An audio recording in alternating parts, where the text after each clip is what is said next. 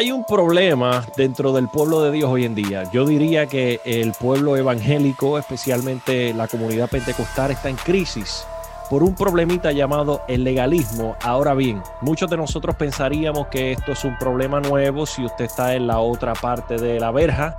Quién sabe, su opinión es que el legalismo no es un problema. Es más, usted llamaría eh, que el legalismo es santidad o sana doctrina y yo fuera reducido a un mero liberal. Hoy vamos a estar hablando acerca de la manera en la cual Cristo trató con este problema. ¿Esto es un problema nuevo? Absolutamente no. Absolutamente no. Dios te bendiga. Mi nombre es el hermano Michael Castro y junto conmigo está mi hermano y amigo Carlos Lebrón. Dios les bendiga a todos. Dios nos bendiga a todos los que nos están sintonizando en esta hora y bienvenidos a la última reforma. Vamos a hablar acerca del legalismo, Carlos Lebrón. Ah, Nos metemos por ahí. Sí, no, hay que hacerlo.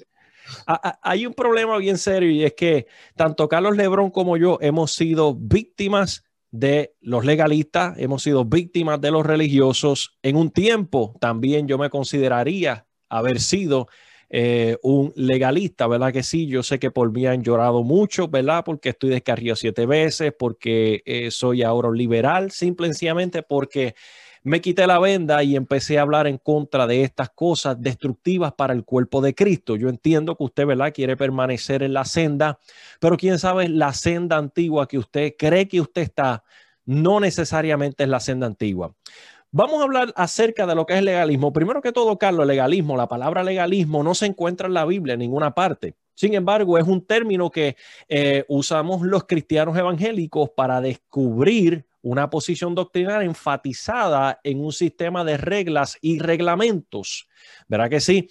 Cuando la gracia no es suficiente, eh, ahí es que nace este tipo de pensamiento de que, ok, somos salvos a través de la gracia de nuestro Señor Jesucristo, pero, y eso es un comentario extremadamente escandalizante para mí.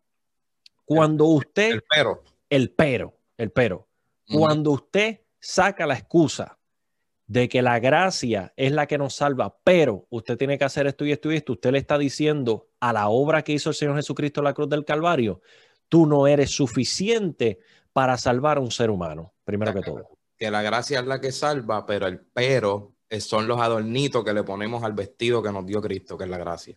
Es el problema. Entonces, de acuerdo con, eh, con esa línea, todos los adornos que usted pueda tener externos son del diablo. Entonces, excepto el adorno que usted le pone a la salvación que ya Dios le ha entregado. La Biblia dice que por gracia somos salvos. La Biblia dice que esto es un don de Dios y no de hombre para que ninguno se gloríe. La palabra del Señor dice que Él ha puesto tan gran tesoro en tesoros de barro para que la gloria de la excelencia sea de Dios. So, la Biblia nos habla de que una vez usted acepta a Cristo, usted ya ha sido salvo. De ahí en adelante empieza un proceso de la santificación.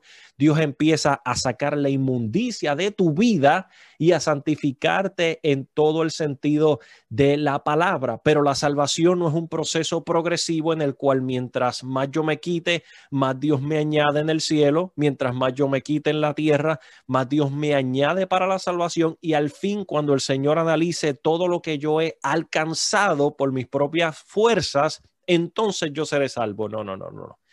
Ya somos salvos a través del sacrificio de nuestro Señor Jesucristo. Ahora estamos cuidando y protegiendo nuestra salvación, santificándonos día tras día, apartándonos del pecado, apartándonos de la inmundicia para agradar a Dios y proteger nuestra salvación. Así mismo. Eh, eh, eh, Como el entonces, episodio que hablamos del evangelio penitente.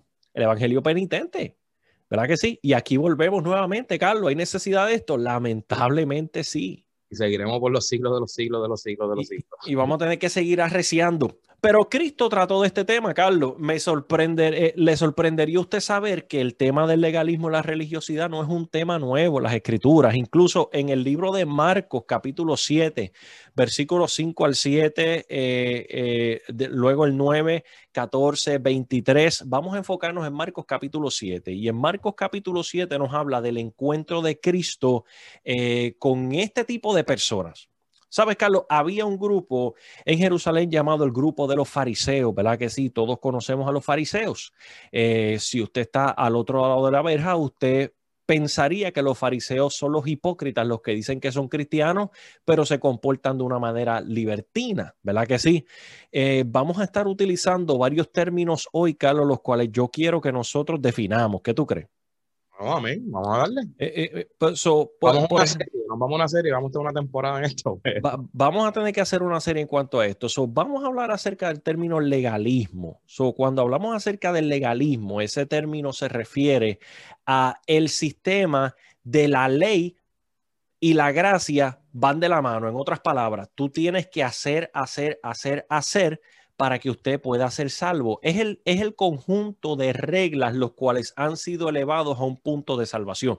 Cuando nosotros hablamos de la ley mosaica, hablamos de que para usted ser salvo, usted tenía que vivir un sistema de leyes tanto ceremoniales como morales, ¿verdad que sí?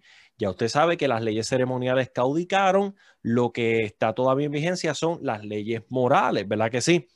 So, el legalismo moderno se manifiesta de tal manera que nosotros hemos hecho reglas o como le llaman las escrituras, mandamientos de hombre y hemos reemplazado el mandamiento bíblico, la regla del amor, por el mandamiento de hombre. Nosotros tenemos un sistema de dogmas y un sistema doctrinal, ¿verdad que sí? El sistema doctrinal y, ¿verdad? Aunque las dos palabras son sinónimas, yo quiero hablar acerca de, la, eh, la, jerga que nosotros tenemos dentro de la iglesia pentecostal evangélica, ¿verdad? La, misconcepción. La misconcepción. So, por eso yo en este programa voy a utilizar esa misma misconcepción y me voy a para referirme a dos cosas diferentes. ¿Está bien? So, para la doctrina fundamental, el cual para el que no lo sabía le dedicamos dos episodios en este podcast. Tres, yo creo. Tres, ¿verdad que sí? a las 16 doctrinas fundamentales. ¿Cuánto le, dedicamos? Tres. Creo que fueron tres. Ok. No me equivoco. So, al episodio de la. Eh, visita, visita la página. Visita la página. Nos puede eh, adquirir a través de Facebook, YouTube, Instagram, Apple Podcast, Spotify, Google Podcast. Y por, y por, ahí para todas las plataformas sociales. Mira, escucha bien. Hablamos acerca de 16 doctrinas fundamentales, las cuales no son negociables. En otras palabras, si usted se va a llamar cristiano, usted tiene que practicar esas 16 doctrinas fundamentales, dos sacramentos. ¿Cuáles son los sacramentos? Bautismo en agua y Santa Cena. Después que usted practique esas 16 doctrinas fundamentales, usted es parte del cuerpo de Cristo, usted es cristiano. ¿De qué manera usted vaya a llevar a cabo los sacramentos? No deben ser motivo para la división dentro del cuerpo de Cristo. Por ejemplo, ¿a qué me refiero? Eh, eh, unos creen que hay que dar la Santa Cena todos los domingos, otros la dan una vez al año. Eso no debe ser motivo de división dentro de la iglesia. Cuando hablamos acerca del sacramento del bautismo en agua, no bautizamos niños. Ya ese no es negociable, ¿me entiendes? Pero esos 16 puntos de doctrina fundamental no son negociables. Ahora, dentro de nuestro vocabulario evangélico y pentecostal, hablamos acerca de un sistema dogmático. ¿Qué es un sistema dogmático en el sentido de la palabra que nosotros le damos, Carlos? Eh, en el que nosotros le damos. En el que nosotros le damos. la plaga. Eh, no, eh, el, que, el, que, le damos. El sistema dogmático, bueno, viene siendo las reglas no bíblicas, pero que aportan o ayudan a llevar una conducta. ¿Verdad que sí? son no son mandamientos. O, para uno identificarse como asociación o institución. Las reglas de la organización. Las reglas de la iglesia local y las reglas de la organización, que es verdad, aunque unas de ellas eh, eh, ayudan para el crecimiento y la formación y la separación del cuerpo del mundo, hay otras que son meros inventos de hombre, ¿ok? Pero las reglas de la organización son las reglas de la organización y de la iglesia local. Eso, eso no es discutible, ¿verdad que sí? Ahora, el problema es cuando yo elevo lo que le llamamos los puntos dogmáticos al mismo nivel de los puntos doctrinales. Yo no puedo decir que mi hermano afirma y cumple los 16 puntos de doctrina fundamentales, pero porque mi hermano no practica un punto de mi sistema dogmático, mi hermano se lo va a llevar al diablo y está descarriado siete veces. ¿Se mete lo que le digo? Entonces, e, e, ese es el problema y el conflicto que nosotros tenemos y por qué le dedicamos este tipo de programa. ¿Me entiendes? Cristo en el libro de Marcos capítulo 7 nos dijo que lo que contamina al hombre no es lo que entra, sino lo que sale. ¿Por qué tú crees que Cristo dio este ejemplo, Carlos? Bueno, en el contexto era porque los discípulos estaban comiendo sin lavarse las manos. Pero era, eso era un mandamiento de los ancianos. que, se le llaman las tradiciones de... Tradiciones de los ancianos. Tradiciones de los ancianos. Pero ¿de dónde salen las tradiciones de los ancianos, Carlos? En, los durante los años de silencio. De los 400 años de silencio, durante el primer siglo, durante los 400 años de silencio de parte de quién? De Dios. De Dios. El pueblo de Israel se aburrió, como siempre pasa.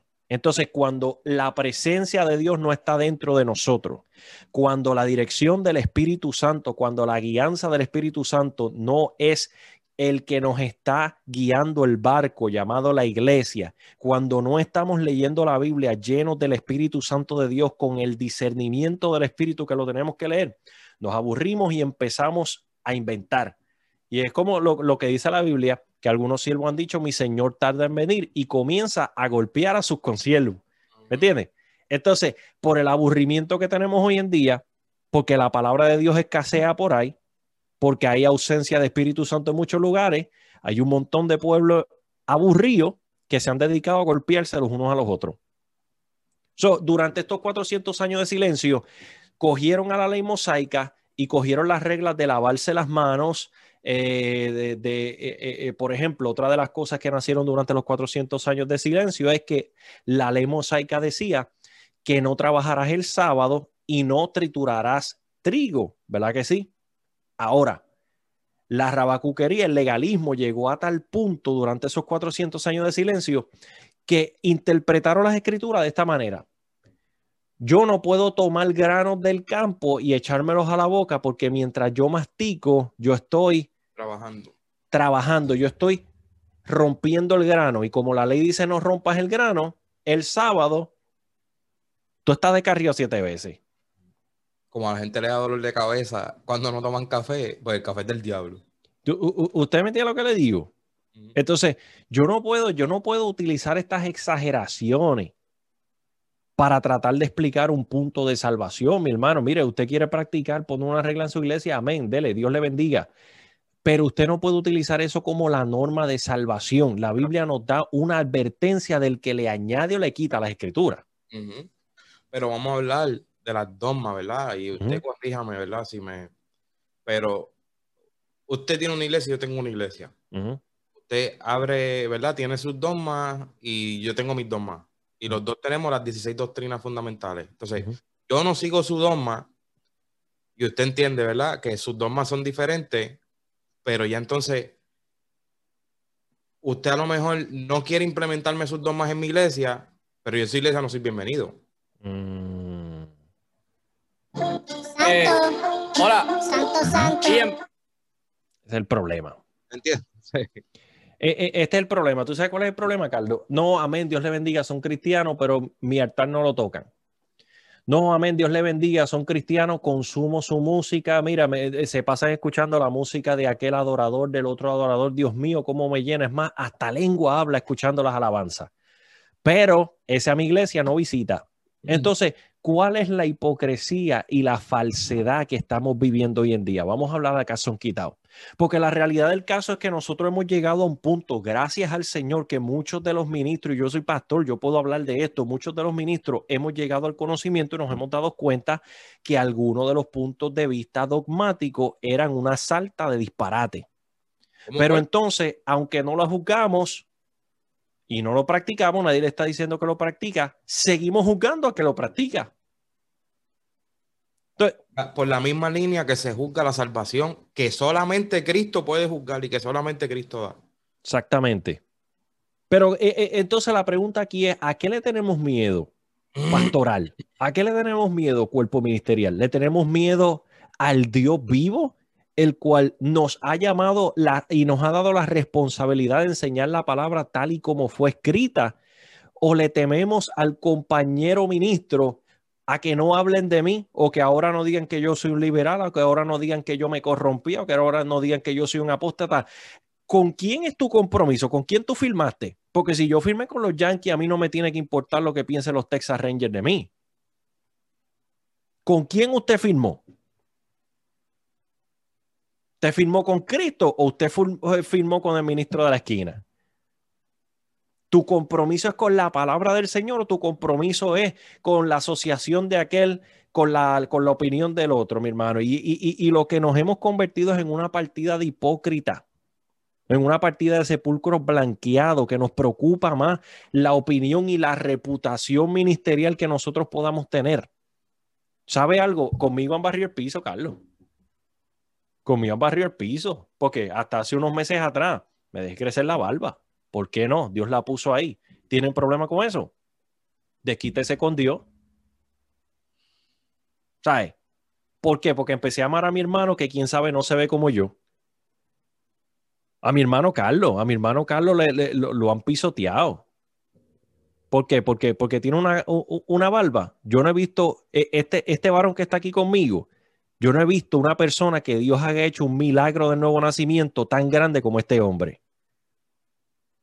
Pero ¿qué usted quiere ver? ¿Qué es lo que usted necesita ver para decir que Carlos Lebrón y Michael Castro cambiaron? ¿Qué es lo que tú quieres ver?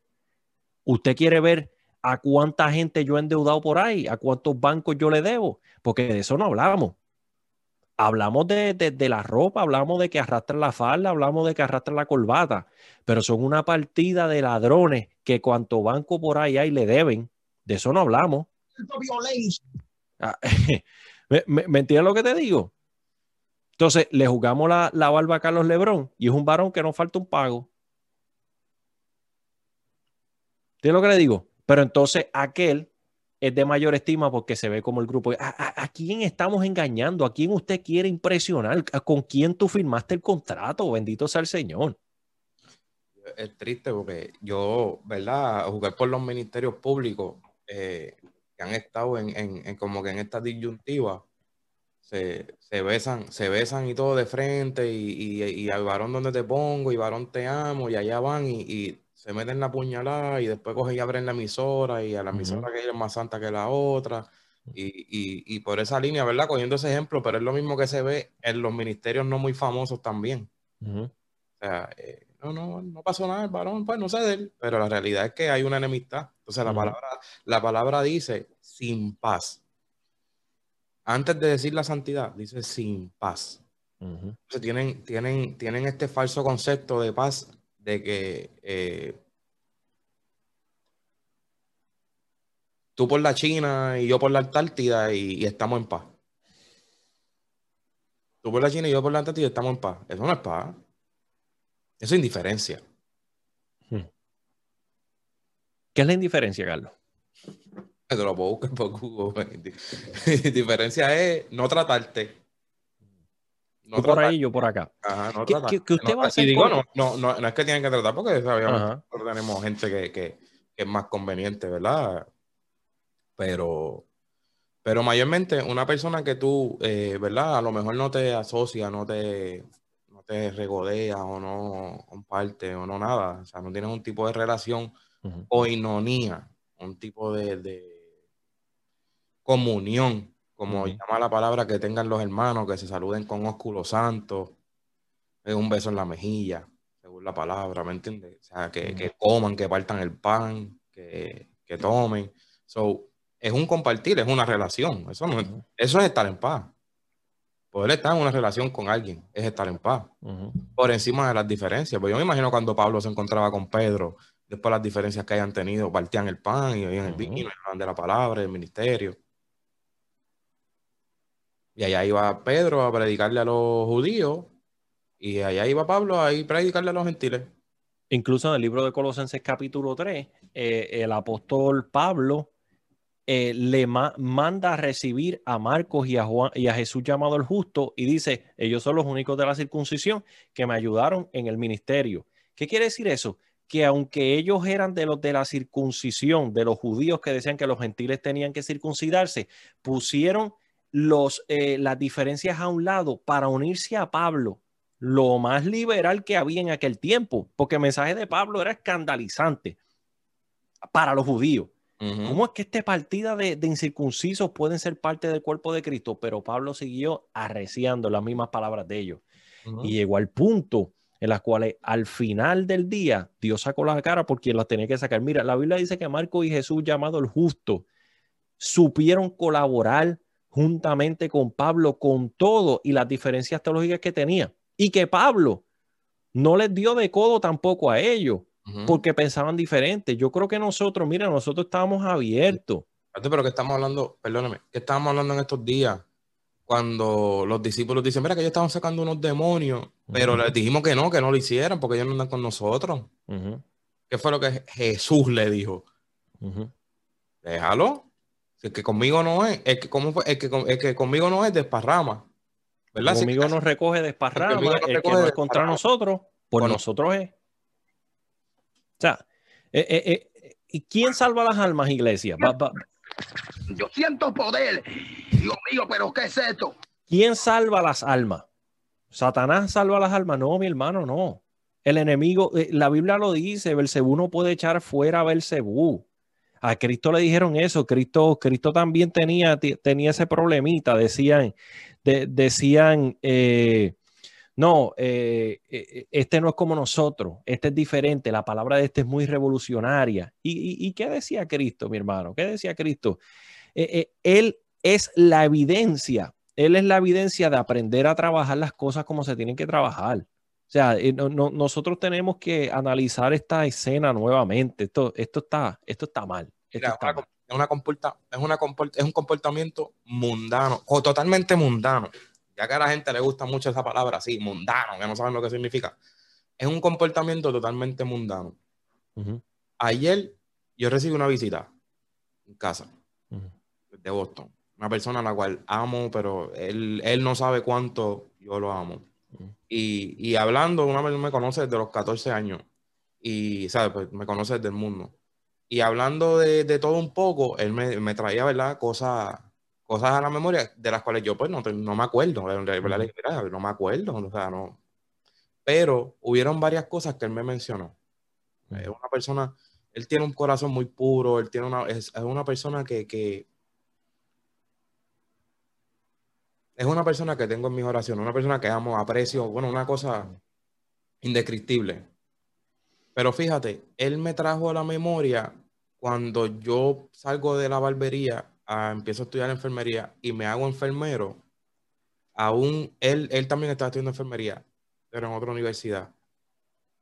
Aún los dos estando prácticamente en el mismo campo, él me dice que yo me alejé. Que yo me alejé y yo le saqué el cuerpo.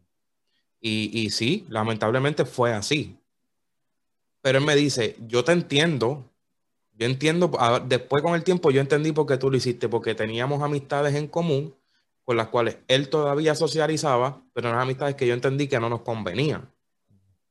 entonces yo prácticamente me, encerré. Me encerré, me, alejé, y, pero yo estaba en el mundo. Entonces, hablando con él de eso, él me traía solamente, me estaba hablándole, ¿verdad? De, de buscar de Dios y todas estas cosas. Y todos los ejemplos que él me daba, los malos ejemplos que él me daba, era de pastores Mm. ejemplo, ¿verdad? Yo digo, no solo los pastores, también el pueblo, el pueblo está mal, pero muchos eran de pastores y eran conductas asociadas a este momento en cuando yo lo herí. Mm. ¿Cómo lo herí? Sacándolo. Aislándolo, separándome. Me escribía, me llamaba, yo le pichaba o me desaparecía, siempre tenía una excusa. O sea, simplemente perdimos comunicación estoy hablando de, mi hermano, de, de, otra, de otra madre. Mi mamá era loca con él, o sea, era una cosa que, que pero por lo menos, ¿verdad? Gracias a Dios me, me, dijo, mira, yo, yo entiendo por qué tú lo llegaste a hacer. En ese momento yo no lo entendía. Pero lo que le quiero traer es el ejemplo de que yo, él entendió por qué yo lo hice, pero era una actitud del mundo, de un hombre que estaba en la carne, de un hombre que, pues yo, no, no me conviene, pues ya, bye. Pero en Cristo.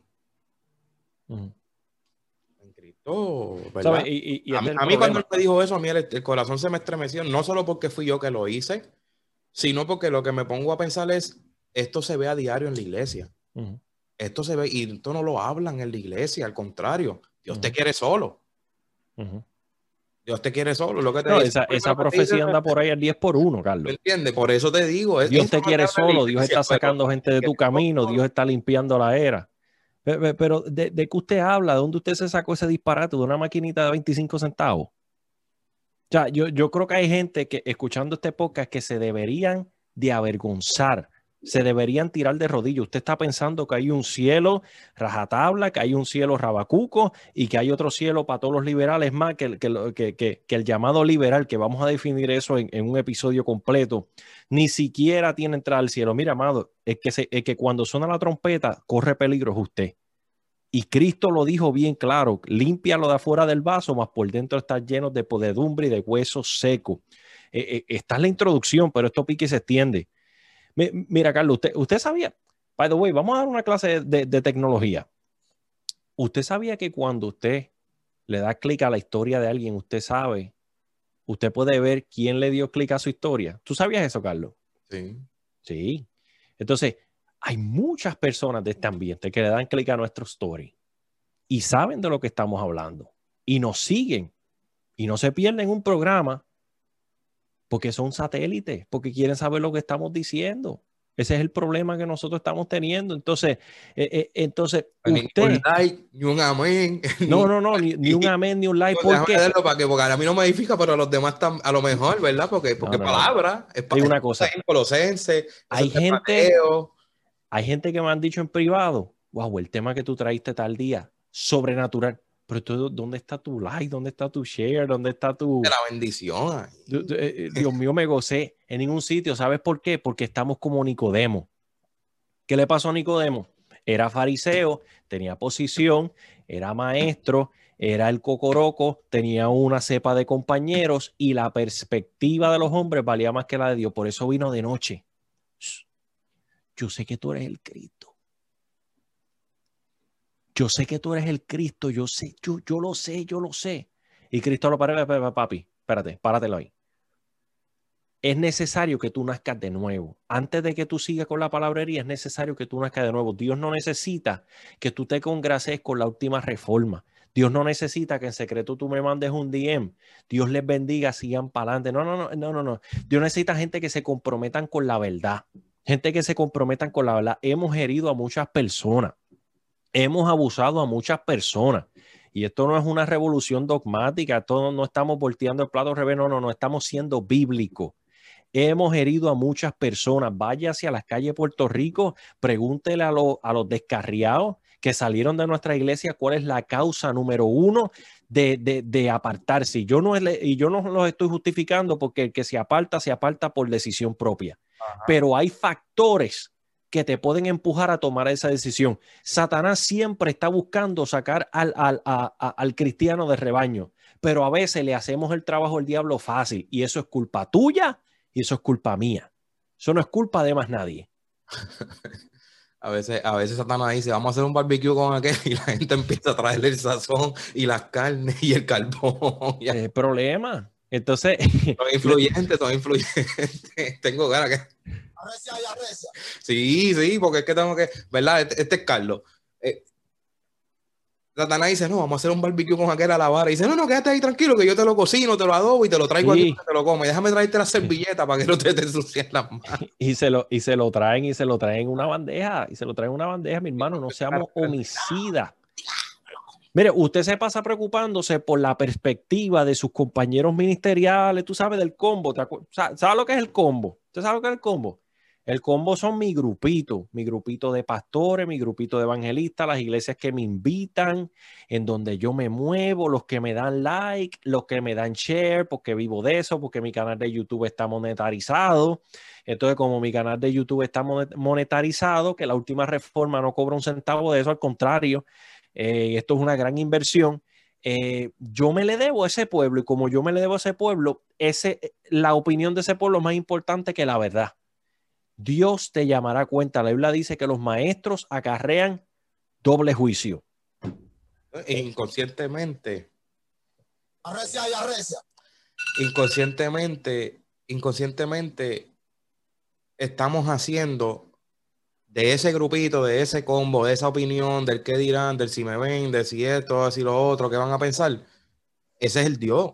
Mm es el Dios, porque lo que ellos digan, lo que piensen, lo que qué dirán, lo que, lo que si me invitan o no, lo que si yo los puedo traer o no, lo que ellos comenten por allá, eso es lo que va a determinar mi espiritualidad y lo que me va a hacer entrar al cielo.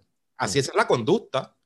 Ese es el problema. De, de, de, poner la dogma por encima de la doctrina. La Biblia dice que ellos son la, la medida y se miden por ellos mismos. O sea, ellos son la medida, lo que piense el grupito, eso quiere decir que está correcto. Mira cuántos, cuántos actos de, de, parcialidad no hemos visto, mi hermano. El cine era malo hasta antiel que se hizo una película cristiana, un, un evangelista hispano, entonces todo el mundo empezó a decir que, que, que el cine es bueno. Eh, eh, eh, o sea, entonces, las navidades fueron malas hasta el 2018, hasta que los predicadores principales empezaron a poner el bolito de Navidad. Entonces las navidades son, son buenas. Y yo no estoy diciendo que ninguna de estas cosas son malas porque no lo son. Pero usted ve lo que es la falsedad y la hipocresía. Que entonces si el combo, si la sociedad acepta la práctica, entonces yo la puedo aceptar. ¿Dónde está la Biblia? ¿Dónde está la regla de vida y conducta? ¿Dónde está la, las escrituras? Hemos tomado mandamientos de hombre, los hemos elevado a un punto doctrinal de salvación y por culpa de eso nuestra salvación corre peligro. Estamos en crisis. Nuestras iglesias se nos están vaciando a 100 millas por hora. Mm. Y no es porque hay sana doctrina, es por la falsedad y la hipocresía. Es el problema. Entonces, eh, entonces el problema. Estoy como que. Está, recioso. Entonces, el problema de esto es que le echamos la culpa. No, eh, eh, es, por, es por la palabra, es por la sanotría. No es por eso, mi hermano. Es porque tenemos un pueblo que demanda evidencia de la fe que habita en nosotros. que tiene acceso a la información. Es el disparate más grande y más antibíblico que hay.